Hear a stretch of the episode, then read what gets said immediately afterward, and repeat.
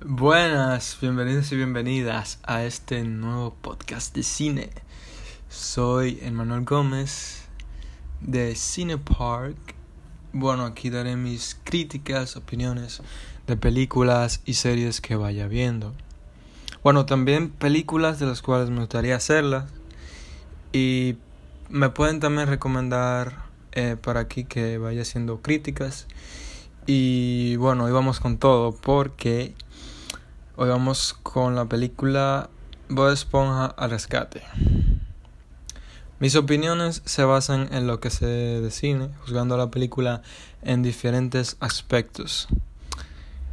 Por fin ya tenemos aquí la nueva película de Bob Esponja, señores y señoras.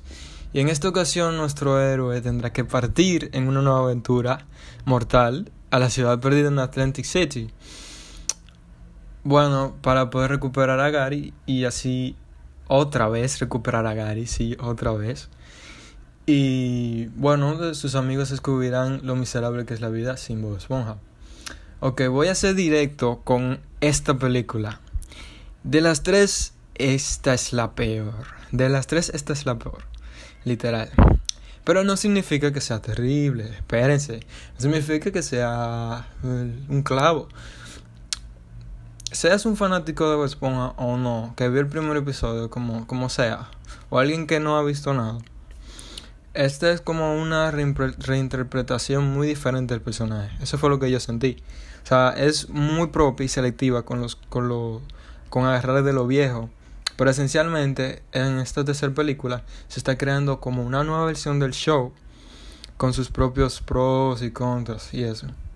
Pero comenzando con lo primero que voy a poner en la mesa como cosa positiva, oiganlo ahí, es que la, la animación es durísima. La animación es increíble. Me, cuando yo vi esa animación dije, wow.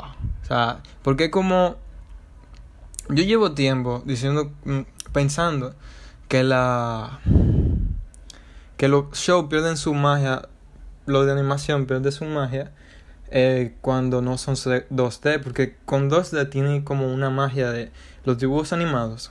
Pero nosotros llegamos a un punto donde el CGI ya casi da en casi toda la película animada y evolucionó mucho. O sea, porque permite muchísimos estilos para hacer película. Em, cada película es como capaz de darle vida a sus mundos de una manera un tanto peculiar por decirlo así.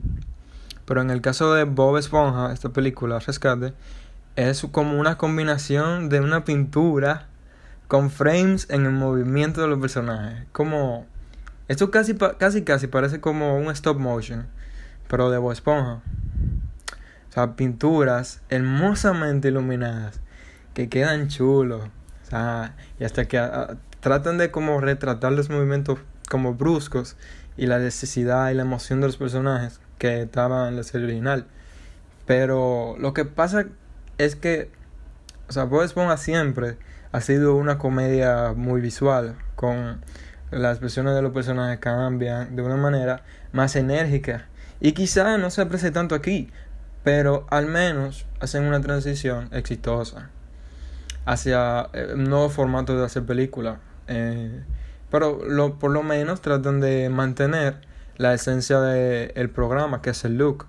El look y más o menos las emociones. O sea, eh, esta, esta textura de señores, eh, es como... Esta textura es muy buena. Porque tú ves agua esponja, ¿verdad? Y él está hecho como de materiales de esponja.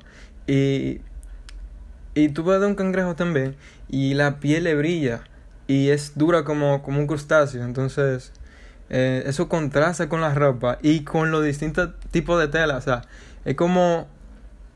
Ustedes han visto la. la las fotos de Instagram que rondaban por ahí, que eran como el, el de como de, de shows de dibujos animados, por ejemplo, Ricky Morty, no sé, y parecían como reales. Es algo parecido, pero por lo menos tiene una esencia tierna y tranquila, pero porque eso era, o sea, esas imágenes de Instagram era como que a veces daban hasta miedo, y que Winnie Pooh y todo eso, pero tienen eh, un diseño realista de personaje pero Arenita se llevó todo. Arenita se le ven la, los pelitos, se le notan y eh, creo que se lleva, es, es, la mejor que está hecha, realmente, para mí. En, en, para mí le hace mucho honor a la estética y al humor. Mm, nuevo Esponja, pero se nota muchísimo que a, a veces es para mal, pero se siente la pérdida de el creador, que es Steven Hillenburg. Pero ya esto le había pasado al estudio antes, entonces... Después de la primera película esto había pasado. Creo que me recuerdo. Y todo el tiempo el original del programa se fue. O sea, eso pasa ahora, pero no lo hacen violento, grotesco, como en ese momento que fue el punto de declive de que marcó la decadencia de Bob Esponja y muchos dejamos de ver el programa ahí. Hasta inconscientemente, o sea, tú dejas de ver Bob Esponja en un momento y seguramente en ese momento el show se puso mal. Pero en su propia versión, con humor tierno, pero a veces medio cínico, encuentra como un balance entre lo adorable y el humor ácido que siempre ha caracterizado la serie. Y eso me gusta. Pero no es lo mismo pero es un lindo homenaje a los personajes de Fondo de Bikini. Se siente como un episodio alargado y de buena calidad. O sea, como... Eh, este episodio, esta película se siente como, como que puede dar final a Bob Esponja, pero es que ellos no, ellos duran muchísimo para dárselo. eh, porque ya todos sabemos que parece que, a Bob Esponja le queda menos y menos. Porque, sí, señores, esta tiene una película de Bob Esponja. Es la peor de la trilogía. Uh, y también una gran excusa para hacer un comercial grandísimo de muchísimas cosas. Que ni siquiera tienen que ver con Bob Esponja. Porque, ok, vamos a empezar con los mil y un cameos que hay de celebridades en esta película. Seamos justos, esto ya había pasado, ok. Pero tenían función dentro de la historia. Encajaban en el guion, que es lo más importante para mí de una película. Si tú tienes una historia, aunque sea mala, el guion, el guion es importante, muy importante el guion es lo que es como tú cuentas la historia. Si tú estás contando mal una historia, aunque la historia sea mala, eh, la película va a ser mala. Si tú cuentas bien, si tú sabes cómo contar una historia, la película puede ser muy muy buena. Y por ejemplo, David Hasselhoff, eh, cuando que apareció en la primera película, quedó como una leyenda porque en fondo de bikini porque realmente él tuvo una misión, tuvo una función en, el, en la película. Y por ejemplo, miren a Antonio Banderas en la primera película. Era el villano y principal, que era Barba Burger o algo así. Y pero aquí aparece como aparece Keanu Reeves en una parte, en un matorral, oye. O Snoop Dogg que hace un cameo también eh, cantando. Pero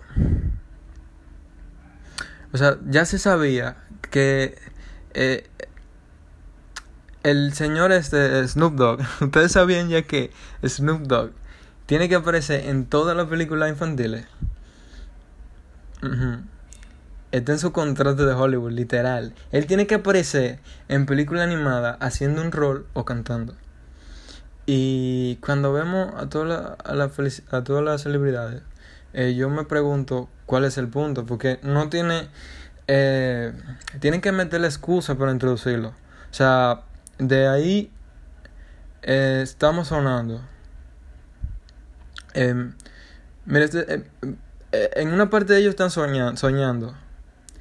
Y tienen que interrumpir la película metiendo un sueño. O sea, ellos tienen, hay una parte en la película donde ellos están eh, soñando supuestamente y ahí tienen que interrumpir la película para poner esas partes.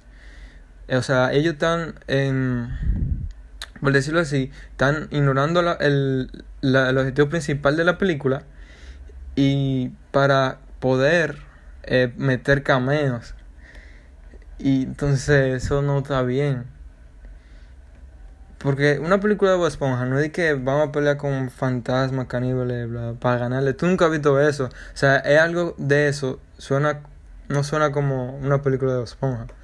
Eh, y eso es la película. Es una combinación de ideas, de escenas y segmentos. Y tratar de darle un mínimo sentido para que queden bien. Y si muchos muchos de esos momentos son buenos, te hacen reír y eso. Pero lo que mueve la película en realidad no es un objetivo puro realmente. Lo que mueve la película es un comercial. O sea, un comercial para la serie que van a sacar. Una serie que van que van a sacar en 2021 de Bob Esponja. Que de cuando eran pequeños y eso. Y el problema es que ellos ignoran el show entero, ¿verdad? En las partes más importantes para eso mismo, para cambiar las historias de origen. Por ejemplo, ¿quieren saber cómo es que Bob Esponja y Arenita se conocieron? A pesar de que ya existe un episodio ya en la primera temporada de cómo todo ocurrió. Qué bien. ¿Quieren saber cómo Patricio, Bob Esponja y Calamardo se conocieron? No, porque ya está en el show que ellos están haciendo, borrándolo, para ganar dinero haciendo otra película, otra serie. O sea, olvidándose de lo que ya ellos mismos, bueno, no ellos, ellos lo escribieron, fue el productor, el creador, Steven Hellenberg. Pero ellos quieren, como él se murió, aprovecharse de eso. Y Campamento Coral 2021, próximamente. Chequenlo. Ellos ignoran y cogen toda la conveniencia para que tú vayas a ver el nuevo show de Bob Esponja. Y en esencia, no me parece mal, pero en esencia, esta cosa ya la vimos. O sea, esta película es como un reciclaje también, porque tenemos otra, otro plan malvado de Planton, el cual, el décimo que ya he hecho. Otra vez el Gary, otra vez Cancre Móvil, otra vez la superficie. Esta película tiene mucho del humor, absurdo de Esponja, pero escucharla Vive en la vida loca o My Heart Will Gone es que no combina, no combina, no encaja. En conclusión, bueno, en conclusión, amigos, eh, déjame decirle, déjame decirle que yo pienso que esta película sería la pesadilla que Steven Hillenberg luchó tantos años porque nunca ocurriera. Porque parecen como si solo esperaran a que, a que él se muriera para explotar el personaje y, de la manera clásica como hacen muchos, muchas empresas, que es cambiar formato, hacer versiones bebés, atacar a cameos con famoso sin sentido. Bueno. Oh, miren, tenemos, falta otra cosa. Tenemos otra canción, otra otra canción para meterla en el remix del soundtrack de Bob y para venderlo. Perfecto. Eh, eso también son cosas que, que las otras dos películas no tenían y que por eso eh, eso la hacen como una joya de, de la animación. Porque Bob Esponja Rescate es un poco de basura marina. Pero mi, mi calificación final para Bob Esponja al rescate es un 6 de 10. Un 6 de 10. Bueno, señores, es todo por hoy. Mm, me pueden seguir en mi Instagram como Emanuel Gómez. Eh, muchas gracias por escuchar este podcast y nos vemos en el siguiente. Bye bye.